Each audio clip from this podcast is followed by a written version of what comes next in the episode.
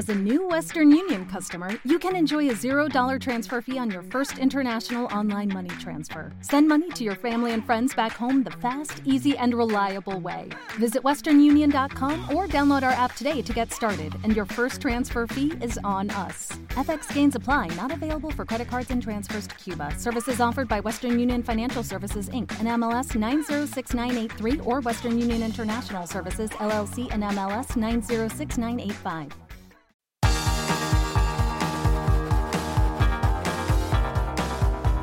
Universo Premier, tu podcast de la Premier League. Bueno, bueno, bueno, qué jornada de Premier League hemos vivido.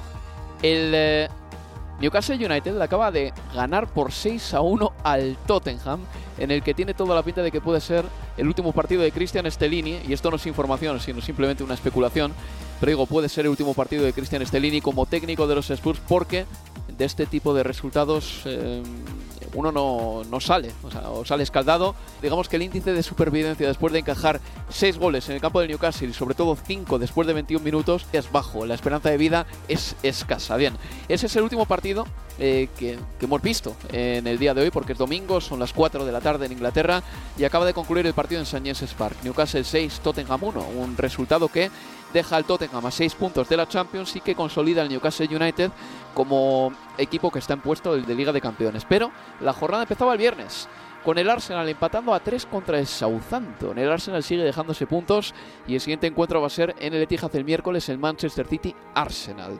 El Fulham eh, le ganaba 2 a 1 al Leeds United el sábado a las 12 y media y ya a las 3 de la tarde del sábado el Brentford y el Aston Villa empataban a 1, el Crystal Palace y el Everton empataban a 0, el Leicester City le ganaba 2 a 1 al Wolverhampton Wanderers en un partido clave en la lucha por quedarse en la Premier League y el Liverpool le ganaba 3 a 2 al Nottingham Forest, un resultado que propulsa al Liverpool más arriba y que le sitúa como uno de los principales candidatos para entrar en la Champions de la próxima temporada porque el Liverpool ya estaba consiguiendo por lo menos encadenar victorias. Y el domingo lo dicho, el Newcastle le ganaba 6 a 1 al Tottenham, le metía un 6 a 1, un set al equipo de Christian Stellini y el Bournemouth caía en casa por 0-4 contra un West Ham United que está bien. Empató contra el Arsenal hace pocos días, ha pasado a semifinales de la Conference League y se ha dado un festín en el Vitality Stadium a costa del Bournemouth. Yo soy Álvaro Romeo y para hablar de lo que ha sido esta jornada 32, que también ha tenido FA Cup, hablaremos luego de ella. Estoy aquí con Leo Bachanian. Hola Leo, ¿qué tal? ¿Qué tal? Muy buenas, Álvaro. Y en eh, tenemos ya un finalista, el Manchester City, que consiguió una victoria sin paliativos, por tres goles a cero, frente al Sheffield United con un hat-trick de Riyad Mahrez, que leía antes que, que, es el futbolista más veterano en marcar un hat-trick para un equipo de Pep Guardiola 32 años de Riyad Mahrez. Yo no sé por qué tenía en la cabeza que Mahrez era un poco más joven, pero tampoco es tan veterano. Un tipo que marca un hat-trick con 32. Nada, no, veterano no, absolutamente no. No tan veterano seguramente Riyad Mahrez, que además, bueno, bueno, para él venía jugando menos ahora en el último tiempo pero ayer marcó un triplete ante Sheffield United, es cierto, pero un triplete que además lo deja ya en las vísperas de, de la final de la FA Cup. Y mira si tenemos una final de Manchester City-Manchester United, aunque ver al Brighton en la final me encantaría también, sería un gran duelo. Manchester City y Brighton en una final FA Cup. Bonito aliciente, desde luego. El Manchester United y el Brighton van a empezar en la semifinal de la FA Cup en Wembley cuando nosotros apaguemos los micrófonos aquí, así que en el siguiente Universo Premier, si procede, hablaremos de lo que ha sido esa semifinal entre el Manchester United y el Brighton Hove Albion. Mm, había muchísima gente de Brighton que estaba en Londres eh, llenando de, colorido eh, las calles de la ciudad hoy, hoy domingo, un domingo en el que ha coincidido también que se ha corrido la maratón eh, de Londres y al final hemos tenido, bueno, pues el metro abarrotado hasta las cejas, partido en Wembley, maratón y la ciudad estaba a tope, en auténtica ebullición. Yo no he pillado la bicicleta para venir al trabajo, Leo, porque sé lo que pasa estos días. Está todas las zonas valladas, sobre todo el centro de la ciudad, y es casi mejor pillar el metro. A ver, Empezamos por el hat-trick de Riyad Mahrez. A mí me recordó, te lo juro, ¿eh? al tipo de hat-trick que podría marcar Lionel Messi. Un gol de penalti, quiero recordar. El tercer gol que marca es de Jack Grealish, que le pasa la pelota a Mahrez y es una acción que eh, retrotrae a las acciones entre Jordi Alba y Lionel Messi con ese pase y el remate de Messi y el segundo gol de Riyad Mahrez un eh, gol de regate sin regate prácticamente en el que por el centro arranca Riyad Mahrez desde el centro del campo y sin hacer nada sin a base de amagos termina marcando sin que nadie le entre es muy típico de Lionel Messi de rivales que no se te ven a entrarte porque saben que se la vas a hacer y Marez encuentra un pasillo y termina marcando. El City gana con tranquilidad, 3 a 0 y ya está en la final y el equipo de Pep Guardiola está en una disposición perfecta para afrontar el partido contra el Arsenal el próximo 26 de abril. Sí, y le preguntaban en la previa a Pep si, si pensaban la posibilidad del triplete y él decía que era, que era muy temprano hablar de, eso, pero ayer dio un gran paso en búsqueda de, ese objetivo. Tenemos que recordar que el City no entró, por ejemplo, en la final de la FA Cup el año pasado porque cayó contra el Liverpool en semifinales. Escuchamos a Pep Guardiola hablar después de la victoria del City por tres goles a cero en Wembley. We need uh, Manchester Blue that day. We need uh, before the kickoff, three hours, everybody there, and uh, a lot of noise and rhythm to, to push us. We were going to push as much against the team like is five points ahead of us, like have been the best team in, in this Premier League so far. And but in the same time, we know the opportunity that we have that we are able to win the game. And the chance to win the game will be, I would say, in our hands definitely, and that's why we have to to take it. Pep Guardiola pide a la ciudad que se engalane. Eh, dice que quiere ver el azul en la ciudad el miércoles, eh, que desde tres horas antes del partido quiere escuchar ruido, quiere que haya ritmo porque recordaba que están a cinco puntos del Arsenal, que es verdad, y que el Arsenal hasta el momento ha sido el mejor equipo de la Premier League. A ver, es una gran oportunidad para el Manchester City para recortar distancias. Pase lo que pase en ese partido, el Arsenal va a ser líder el miércoles por la noche, pero todos sabemos que es un encuentro absolutamente decisivo para el devenir de la temporada y el Arsenal está concediendo mucho. Es que ese es un tema muy importante. El Arsenal, Leo, ha dejado de, si es que lo ha sido esta temporada, ha dejado de ser una defensa férrea. Sí, yo creo que la lesión allí de, de William Saliba ha, me parece, o la ha sentido y la siente el conjunto de, de Arteta en situaciones como por ejemplo del error de Ramsey el otro día, que quizás si está saliva en lugar de Rob Holding, juega la pelota hacia afuera y no hay un balón hacia adentro que termine quedándose Alcaraz, pero la verdad hablamos de siete goles en los últimos tres partidos en los que se dejó seis puntos, cinco ahora la distancia con el City, aunque con dos partidos más, es decir, hasta el partido, hasta el arranque del partido con el Southampton, si es que el Arsenal lograba llevarse los tres puntos, que casi lo logra al final, porque un disparo de Trossard en el, en el poste, en el cierre del encuentro. Pero antes de que arranque ese partido, si ganaba el Arsenal, sabíamos que un empate le seguía valiendo en el Etihad. Cuando ahora, si a alguno de los dos le sirve el empate, es justamente al Manchester City. Cambió de vereda a quien le sirve y a quien no el empate, pero realmente yo tengo una ansiedad enorme de que llegue ese partido. Va a ser, o espero que sea, eh, el encuentro de la temporada entre el City y, el Arsenal. Y lo vamos a narrar en Estadio Premier el próximo miércoles. Mm, Leo, una pregunta sobre las semifinales de la FA Cup en Wembley. He leído por ahí mm, a muchos aficionados quejándose en Twitter, eh, que al final Twitter es, eh, es un volcado de quejas, al final la gente hace volquete de sus quejas y las pone ahí, ¿no? Y yo creo que también me puedo me puedo encuadrar en esa triste categoría de gente amargada, pero hay que decir que mucha gente se quejaba de que las semifinales de la, F, de la FA fuesen también en Wembley, en el sentido de que son demasiados partidos en Wembley y de que algunos clubes, como por ejemplo el Manchester City, apenas se siguen con mucha intensidad esos encuentros porque están muy acostumbrados ya a jugar finales y a jugar partidos muy importantes. No sé qué opinas, si crees que la FA Cup tendría que ser un poco más itinerante también, llevar algún partido a otros países, no, perdón, a otros países, a otras ciudades. Yo dejaría la final, nada más, y que siga siendo el sorteo el que, el que delimite dónde se juega la, la semifinal, si es que no hay replay, o si por lo menos si hubiera replay, después se cambiaría de, localidad. Pero a mí me gustaría sí que no hubieran semifinales en, en, Wembley, sobre todo porque al final del día, si hay algo que tiene Wembley, es esa magia en la que todos aspiran a llegar, ¿no? Y, y es la catedral de, del fútbol mundial, donde todo comenzó, la competición más antigua del mundo. Y yo creo que sería más propicio que sí, que solo la final se jugara así, en lugar también de las semifinales. Tiene que ver, hay una sola razón, y es económica, que la FA necesita ingresos y ve en eso, en las semifinales jugándose en Wembley, un lugar de donde poder rascar algo más de, dinero, que la FA no es la Premier en términos de, de derechos televisivos y su caballito de batalla es sin duda la FA Cup, además de lo que puede hacer la selección eh, inglesa y que Wembley costó muchísimo y que hay que sacar dinero de, de donde sea. Por eso, en ese sentido, yo acuerdo que me gustaría ver las semifinales fuera de, de Wembley, que se juegue donde el sorteo diga. Sí, a mí no me importaría, desde luego, pero eh, eso es un tema que al final es un predicar en el desierto, porque la FA va a intentar, como tú bien dices, amortizar el estadio de Wembley. Eh, una cosita sobre el Arsenal antes de irnos al siguiente bloque. Eh, un jugador que parece que ha bajado el nivel algo, ha sido Thomas Parte, ya lo vimos contra el West Ham United. Sale en la fotografía de algunos errores del Arsenal el otro día contra el Southampton. ¿Tiene que plantearse Mikel Arteta efectuar una modificación ahí, sacando a Jorginho al terreno de juego para el partido contra el City?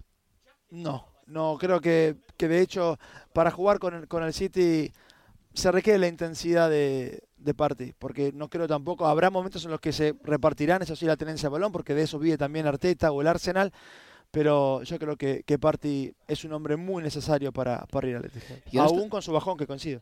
Y en este momento del Manchester City, mmm, ¿Qué motivos para desconfiar podemos tener? Porque ahora mismo sí que parece que Pep Guardiola ha encontrado la formación, aunque el otro día la movió un poco en la FA Cup, pero ha encontrado la formación para los partidos grandes. Eh, los futbolistas más importantes están dando la talla cuando cuenta, ¿no? Bernardo Silva, Kevin De Bruyne, Erling Haaland, Rodri.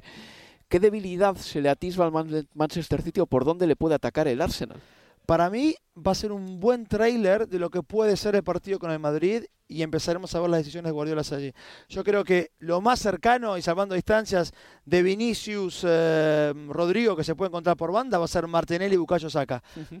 Responderá igual Pep con este sistema de 3-2 en, el build-up, en la salida de, de balón. Jugará con Kyle Walker, como lateral derecho, teniendo en cuenta que los que juegan por, eh, por banda llegará bien Atanaquenos. Hay una serie de elementos que me parece va a estar bueno discernir el miércoles y que creo van a ser algo para leer eh, dentro de dos semanas ante Real Madrid. Sí, una especie de banco de pruebas, ¿no? Antes de ese encuentro con dos extremos muy buenos que tiene el Arsenal, Bucayo saca, todos sabemos el daño que puede hacer, y Martinelli no deja de percutir tampoco. Ahí eh, el examen puede ser un examen difícil para John Stones si termina siendo titular en ese partido y le toca enfrentar a un tipo como Martinelli. Además, sí. Sí, pues así es. Pues nada, ese partido será el miércoles 26 de abril, como digo, lo vamos a contar en eh, Estadio Premier, como no podía ser de otra manera. Y a la vuelta de la pausa publicitaria, vamos a hablar de lo que fue la jornada de la Premier League el sábado. Eh, quiero centrarme un poquito en la victoria de Liverpool y también en ese triunfo contundente, inapelable y para la historia del Newcastle United por 6 a 1 frente al Tottenham.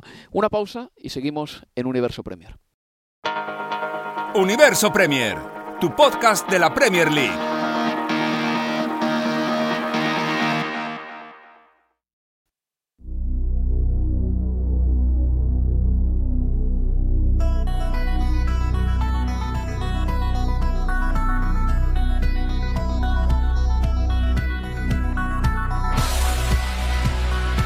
En Universo Premier. Y estás escuchando a Álvaro Romeo y a Leo Bachanian. Vamos a hablar de lo que pasó el sábado. Decía antes los resultados, el Fulham le ganaba 2 a 1 al Leeds United, el Brentford empataba a 1 con el Aston Villa, el Crystal Palace empataba a 0 con el Everton y de todos los equipos que están ahí metidos en la lucha por no descender, el Leicester City conseguía el mejor resultado. Aparte del West Ham United el domingo, el Leicester City el sábado mm, ganaba también y le endosaba un 2 a 1 al Wolverhampton Wanderers que le saca eh, de los puestos del descenso y le propulsa un poquito hacia arriba. El Liverpool también a las 3 de la tarde le ganó por 3 a 2 al Nottingham Forest, Leo. Un Liverpool que suma dos victorias consecutivas, un Liverpool que está haciendo una campaña rarísima, un Liverpool que entre el 5 de marzo, cuando le metió un 7-0 al Manchester United, y el 1-6 del pasado lunes, lunes 17 de abril, jugó cuatro partidos de Premier y no ganó ninguno de esos cuatro. De hecho, perdió contra el Bournemouth. O sea, así está siendo la temporada del Liverpool. Pero suma dos victorias consecutivas. Contra el Nottingham Forest no estuvo brillante, aunque Klopp estuvo contento en general con el resultado y una serie de cosas. Pero el Liverpool se mete de lleno en la pelea por entrar en la Liga de Campeones. Ya lo avisábamos, ¿eh? de que es el, el, peligro por antonomasia. Ahí está séptimo, eh, con un punto menos que el Aston Villa, es verdad, pero está a nueve puntos de la Champions y parece que por trayectoria es el único capaz de ganar los, pues no sé, si le restan siete partidos, de sacar por lo menos 16 puntos o así. Eh, realmente, sí, a ver, nueve puntos a esta instancia de temporada es una diferencia hmm. considerable, está, está más que claro, pero, pero bueno, si hay alguien que puede por lo menos pensar en ganar lo suyo, y después ya hay que hacer cuentas y ver cómo le va el resto. Ese es justamente el conjunto de, de Klopp una vez que está eh, en este nivel que viene mostrando los últimos dos partidos, hacer por momentos, ¿no? Bueno, de hecho es un partido raro que los cinco goles son en la segunda parte. Eh, nos fuimos al descanso 0 a 0 eh, en Anfield, pero con un Liverpool que insiste con, la posición de, Alexander Arnold tirado hacia adentro, haciendo las veces que hace Guardiola con, con Stones en, en, su equipo, en un lugar que y una posición que quiero le, le sienta bien también a, Alexander Arnold, que lo puede hacer muy bien, pero muy bien allí, porque es un gran lanzador, además con muchísima visión de juego y gran control de, de, de pelota. Pero bueno, dependerá obviamente lo que Newcastle y el Manchester United vayan dejándose en el camino. Pero yo sí creo que el Liverpool puede acá al final de temporada quedar así en zona de, pelea para ver si puede finalmente rascar el último puestito de, Champions. Sí, a ver, el calendario que tiene el Liverpool es siguiente miércoles contra el West Ham, el domingo contra el Tottenham, Fulham, Brentford, Leicester, Aston Villa y Southampton me parece que podría tener un calendario más complicado, si te digo la verdad. La temporada de Liverpool es tan rara que hasta ayer, Mm, cuando jugó contra el Nottingham Forest, había marcado el 40% de sus goles en Premier League nada más que en tres partidos. es alucinante, ¿eh? Y es tan rara que un hombre como Diego Goyota, que es verdad que también ha estado lesionado, eh, se ha pasado un año entero sin marcar hasta esta semana. No marcaba en Premier desde abril de 2022 y esta semana ha marcado cuatro goles, dos contra el Leeds United y dos el otro día. Y Jürgen Klopp estaba contentísimo con el jugador portugués. Sometimes players like Jots get overlooked by public because, especially when you're a while out. But um, so the, the, the, mix between footwork and what he can do in the air um, is is quite special, and um, that makes him a, a super important player for us. A Jurgen Klopp le gusta Jota, siempre que puede le ha puesto. Mm, decía de Diego Jota que es un jugador que a veces pasa un poco desapercibido, pero que tiene una, vamos a decir, una gran cantidad de recursos, tanto con los pies como en el remate de cabeza, que es verdad que tiene, es bueno eh, con la testa. Hay que decir que el Liverpool de esta campaña ha sufrido muchas lesiones en una posición, que es lo que le pasó hace dos temporadas con el centro de la zaga. Este año, aparte de deshacerse de Sadio Mane, que le vende al Bayern, de repente pierde a Luis Díaz y a Diego Goyota, dos que podían jugar perfectamente como extremos izquierdos. Y ha tenido que meter ahí a Cody Gakpo eh, con calzador prácticamente. Se nota mucho que el Liverpool por ese costado no tenía el filo que ahora por fin sí que tiene. Y Luis Díaz ha vuelto. ¿Ayer ingresó por Diego Goyota? ingresó por él y le sacó una amarilla a Neko Williams y también creo que estuvo bastante activo. Quiere decir que ha vuelto, pero ha vuelto con ganas de, seguir culebreando como le gusta a él. Absolutamente. Por eso yo creo que a ver, vuelve en un, en un buen momento para, para, el equipo que lo necesita, los dos, porque hablamos de, Diego Jota como también un futbolista que, que, se incorpora ahora, más allá de que haya regresado algo antes que, que, Luis Díaz, y en la dinámica de un equipo que pareciera que de a poco van encontrando parecerse eh, o tener pasajes y momentos más prolongados durante cada partido de su mejor versión, recuperar hombres por esa banda izquierda como Jota, como Luis Díaz, eh, es, es, lo mejor que le podía pasar a esta altura de la temporada al conjunto de club. Decimos, eh, la Champions no está imposible para ellos, están lejos, evidentemente, pero al Liverpool le quedan siete partidos y está ahora mismo a nueve puntos de la Liga de Campeones será cuestión de seguir sumando y de esperar que entre el Manchester United, el Newcastle, el Tottenham y el Aston Villa sigan fallando. Mm, es cuestión de pensar en uno mismo y sobre todo que no te distraigan los resultados de los demás. Y el último partido que quiero analizar en el día de hoy es el eh, Newcastle 6, Tottenham 1. Un resultado durísimo para el Tottenham. Eh, para los 21 minutos de partido, lleva ganando el Newcastle United por 5 goles a 0. Solo un equipo en toda la historia de la Premier League, es decir, desde 1992, había marcado 5 goles más rápido en un encuentro, que fue el Manchester City contra el Watford en septiembre de 2019, meses después de endosarle 6 al Watford en la final de la FA Cup. Pobre Watford, a todo esto. qué, qué, qué, qué, rabia le tiene que tener el Manchester City. Pero un 5-0 en el minuto 21 es lapidario. Y Christian Stellini se quedó en el Tottenham Leo después de que Antonio Conte saliese. Nos lo vendieron como de mutuo acuerdo, ¿vale? Puede que sea verdad. Pero ya nos pareció raro que un tipo que siempre ha estado junto a Antonio Conte, adherido a la carrera del técnico transalpino, que se quedase. Se ha quedado. Y yo creo que este resultado es de los que pueden sacar perfectamente a Stellini del banquillo del Tottenham por mucho que Daniel Levy no tenga un plan muy claro ahora y que esté esperando, eh, vamos, eh, como agua de mayo a que llegue el 30 de junio. Absolutamente, a ver, y la, la performance, la actuación de los futbolistas hoy fue, fue bajísima, fue, a ver, y un tipo de actuación en la que en la tribuna cualquiera que lo vive como aficionado sabe que lo primero que se dice y, los jugadores le están haciendo la cama al técnico. Pero es que fue a ese nivel lo que jugó el, el, Tottenham. Cosa que, y no estoy diciendo que creo en eso, porque de hecho nadie hace la cama de manera tan evidente, si es que realmente eso existe de hacer la cama al, al entrenador. Pero sí queda claro que no hay liderazgo. Pero es mm. que no hay liderazgo eh, a nivel deportivo a lo largo del, del, Tottenham como institución, porque no tiene dirección deportiva, porque sostuvo a un director deportivo cuando otros en su mismo cargo en la Juventus iban renunciando de a uno y el Tottenham lo mantenía, y finalmente cuando a la Juventus hay un fallo que le devuelve los puntos, a Paratici no le devuelven la posibilidad de trabajar y su... Y, continúa fuera del ámbito europeo en materia de dirección deportiva, por lo menos hasta que su apelación llegue a algún otro juez o, juzgado. Y en ese y en el terreno de juego sigue sin liderazgo en el banquillo porque Stellini se quedó de también como parte de ese acuerdo en la salida de, de Conte para que no termine cambiando nada, porque lo lógico era que no cambiara nada con, con. El día que decide cambiar algo que pareciera que es más un cambio a pedido, porque se venía pidiendo, bueno, algo tiene que cambiar de lo que veníamos viendo con Conte, pese a que siga estando Conte en la figura de Stellini y juega con línea de 4 y en 18 minutos el partido está 5 a 0. Eh, con lo cual a mí sinceramente me, me cuesta pensar que, que Stellini, o no me sorprendería si Stellini no está el próximo partido dirigiendo al equipo y la campaña se termina con, con Ryan Mason. Cuando le preguntaban a Hugo Lloris al término del partido, creo que era para, para Sky Sports, eh, la cadena que dio el, partido en Inglaterra, si si lo que se vio hoy tenía que ver con la falta justamente de liderazgo en el banco de suplentes, porque Stellini está, está de manera momentánea, o la salida de Partici, él dijo que que hay una falta de liderazgo sin duda, pero que el equipo no puede, los futbolistas no pueden esconderse detrás de los problemas del club, ¿no? Como dando a entender que al final del día son ellos los que tienen que tomar eh, responsabilidad de lo que pasó. Y respecto de su situación en particular y la salida en el entretiempo, él dijo que sintió una molestia en la cintura, en la cadera, eh, durante el primer tiempo. O sea, eso es lo que terminará trascendiendo y el mensaje que mandará el club puede ser verdad o no, se lo puedes creer o no, pero ese es el mensaje. Hugo Lloris, después de encajar cinco goles en la primera parte, eh, la han sustituido en el descanso por Fraser Foster porque tenía un problema en la cadera. En la cadera, dijo. Vale, de acuerdo.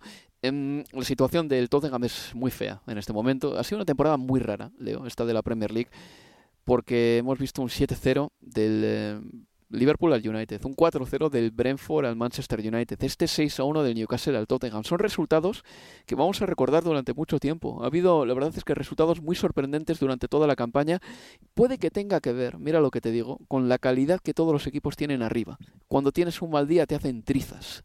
Eh, que eso es algo, por ejemplo, que pasa poco ya en Italia y pasa ya no ni te cuento en España, que ante la falta de delanteros de primerísimo nivel, incluso cuando un equipo tiene un mal día no encaja tanto, yo creo que tiene también que ver con eso, porque hoy el Newcastle las definiciones que ha hecho han sido espectaculares.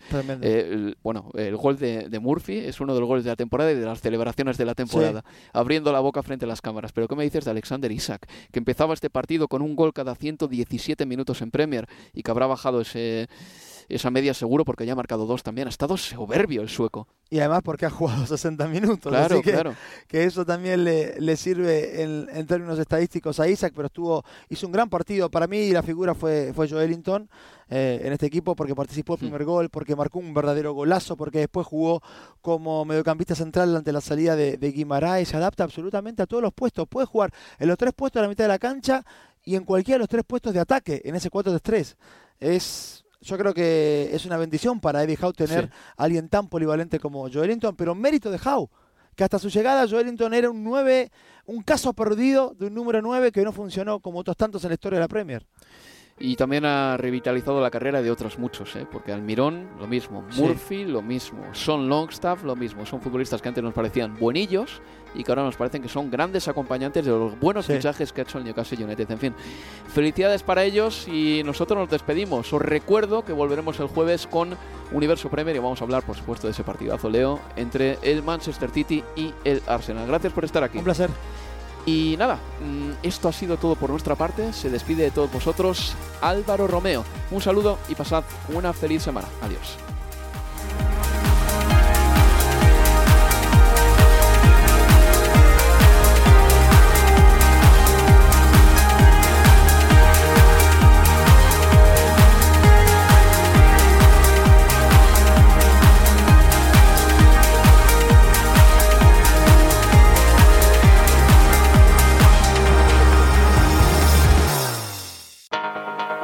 Universo Premier, tu podcast de la Premier League.